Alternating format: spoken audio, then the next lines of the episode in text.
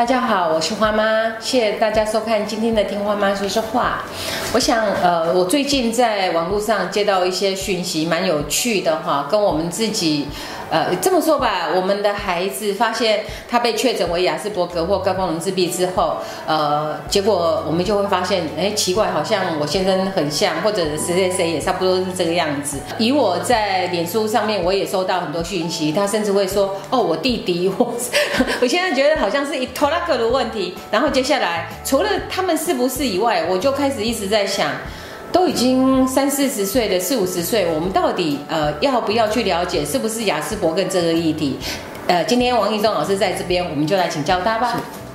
这里第一个想法是是雅思又怎样？好，这是第一个会来思考的。也就是说，当今天我怀疑我自己是雅思，我怀疑我的另一半是雅思，我的手足是雅思，与其确定在雅思，倒不如来思考是不是我们在相处上。我跟在另一半跟手足之间相处上，事实上我们是出现了问题。好，那它也包括我对我自己的了解，是不是我自己在工作上、感情上、生活上、课业上，我也出了一些状况。那这些关系也好，或者是我自身的发展，啊，我如果有了一个问题，那这个问题里面有多少会是因为雅斯伯格症的这些特质所影响的？那这时候再回归来看，就会比较有它的意义存在。因为那些人的年纪都不是太小的，以至于我在看到这个症状的时候，他们会有叙述，那个叙述中看起来都有很大的焦虑，或者是忧郁，或者是强迫，或者是呃视觉失调之类的。我想就这个问题的夹杂，能不能简单的跟我们说明一下？是，我们可以有的选择。呃，在这里的话，当然第一个点就来了，当我发现我是雅思。但也许是因为我这段时间工作不是那么的顺利，是对，那这个工作可能因此对我带来的一些压力存在哈。那但这个压力也许包括让我产生忧郁的情绪，产生一些焦虑反应出来。那当然在这当中，我们会先回到一件事情：如果我想要让我的情绪比较舒缓。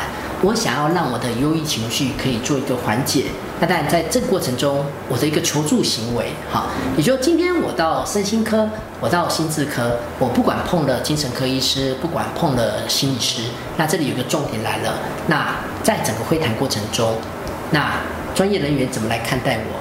看待我在面临工作上的挫折，里面有多少是因为我的固着？好。那这个固着部分，但因为我已经是比较大的大人了，那我接不接受我的这个固着行为？那假设我接受，那我如何来跟我的固着行为来共存？然后让我在整个工作上，甚至于生活感情上，它可以更顺利。好，那有一种情形，但当事人来讲，我想要改变。呃，我想要能够跟人家可以对话，我想要能够跟人家对话的时候，眼睛可以看对方。啊，我也希望我能够听别人的不同的意见。好，那但在这种情形下，假设过往我发现我很难做到，导致我有很多的冲突。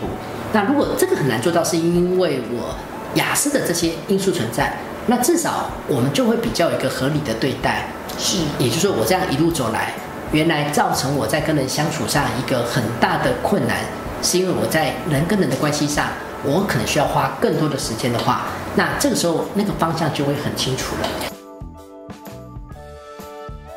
呃，目前得到的求助是这样，本人的求助真的不多，大部分是他们的其他的一起生活的那些对象，然后他们会告诉我几件事情，也就是说当事人不承认，当事人不就医，可是他们造成他很大的困扰。那这样子的话，对于他的家属或者是他与他的朋友，请问你？其实这里的话，其实在谈的就是一个病逝感。嗯，呃，如果本人我认为我需要求助，其实这个部分我已经跨出一大部分了，因为我已经开始在面对我自己哈。是，可是。在身旁的家人在跟当事人谈的过程中，这里有个建议：我们并不需要直接来告诉他你就是，你不用跟我辩了。我看了太多资料了，我上了花妈好多的粉丝专业，我所有的资料都告诉你，你就是。呃，重点不在这里，重点是我可能要反映，让你知道我关心你，因为我关心你，可能在人人跟人的相处上，因这样子问题。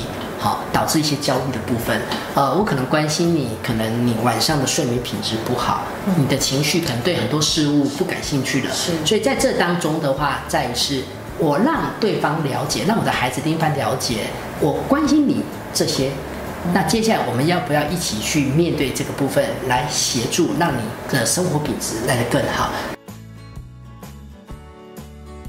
我想问的一件事情就是说，就于这样的大人，他们去就医，或者是去找心理师，或者是呃有没有什么要注意的地方，或者是有什么差别？找临床心理师跟智商心理师跟精神科医师有差吗？呃，这里的话，当然因为有不同专业有不同的训练背景，那当然在这里的话，如果说你本身需要明确的诊断，嗯。呃，你本身如果说需要一些，比如说药物的辅助，嗯。那当然在整个首选会是以身心科、精神科医师为主。哦，另外的话，因为在临床心理师的训练，对病理、对心理病理，其实会有属于专业上的是。一个过程，所以就整个鉴别上，到底今天这个孩子、这个大人他是雅斯伯格症，还是他是强迫症，还是视觉失调？那这个部分就临床心理师的训练，他相对可能会比较熟悉。对，那不同的专业哈，也许就智商心理师也有他的专业，也许今天我想要谈的是感情的部分，我想要谈的是婚姻的部分，或是我可能有一些生涯的部分，所以其实在这里的话，就会回到一件事情：当今天我去求助，对专业人员来讲，那我是不是也信任我自己对这个议题的了解？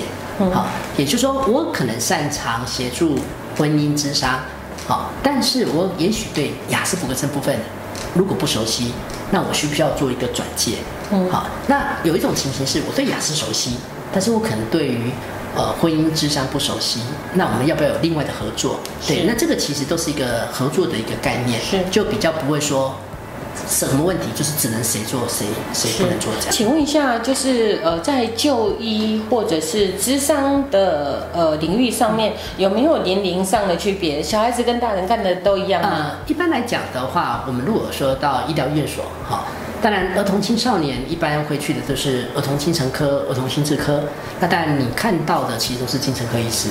是对那一般你如果是成年人，但你会到身心科、到精神科，甚至于有时候很有意思，就是这四个科都是同一个人，啊、都是我都是精神科医师，只是我可能今天是用身心科、精神科、心智科，或者是那个儿童精神科家。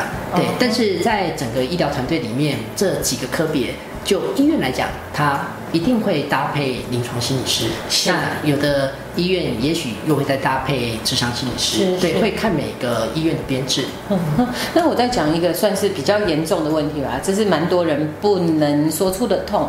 他们常常就是在家里面已经呃被当事人打了，被那个人打了。他们问我一个问题，说我能不能强制就医？那这个时候难道可以？我想要强制就医，就打个电话吗？当然有一件事情。的话，就是。说，当今天家属他可能想要提出强制就医的部分，是。那当然这边我们可能就要去考量一件事情。第一个，当事人他愿不愿意让你强制？好，各位如果跟雅哦，斯一定要当事人哦，当强制然不是，但不是，而是说，我们如果跟雅斯伯格症相处过，你应该会清楚，当很多事情我用硬的方式，呃，我要把你带走，我可能没有经过你的同意，征询你的部分，我就把你带走。那这时候，当然那个冲突只会来得更大。哈，是但是现在的话，与其说强制就医，倒不如我们会来思考一件事情。那目前在这个家里面，是不是会存在所谓的家暴的议题？啊，是不是需要一些社服系统的一个介入？是如果这个介入真的也发现这个人当事人他需要就医的部分，那我们如何用一个比较适当的方式让他去就医？对，那当然，除非你今天呃真的是有那个很紧急必要的，是那当然你可能就要考量相关的法规是不是是允许做这件事情，好是不然你也知道，今天跟他如果来个硬碰硬，呃，后续的付出代价其实是非常高的。那最后一个问题就是，请问相关的法规是要查什么？呃，在这当中的话，我们是可以去考量哈，就各位如果有兴趣，你可以上网去查，比如说相关的强制就医它的一个相关规定。啊那这里因为牵扯到你可能有一些不同的疾病，哪些条件它是符合强制就医的部分。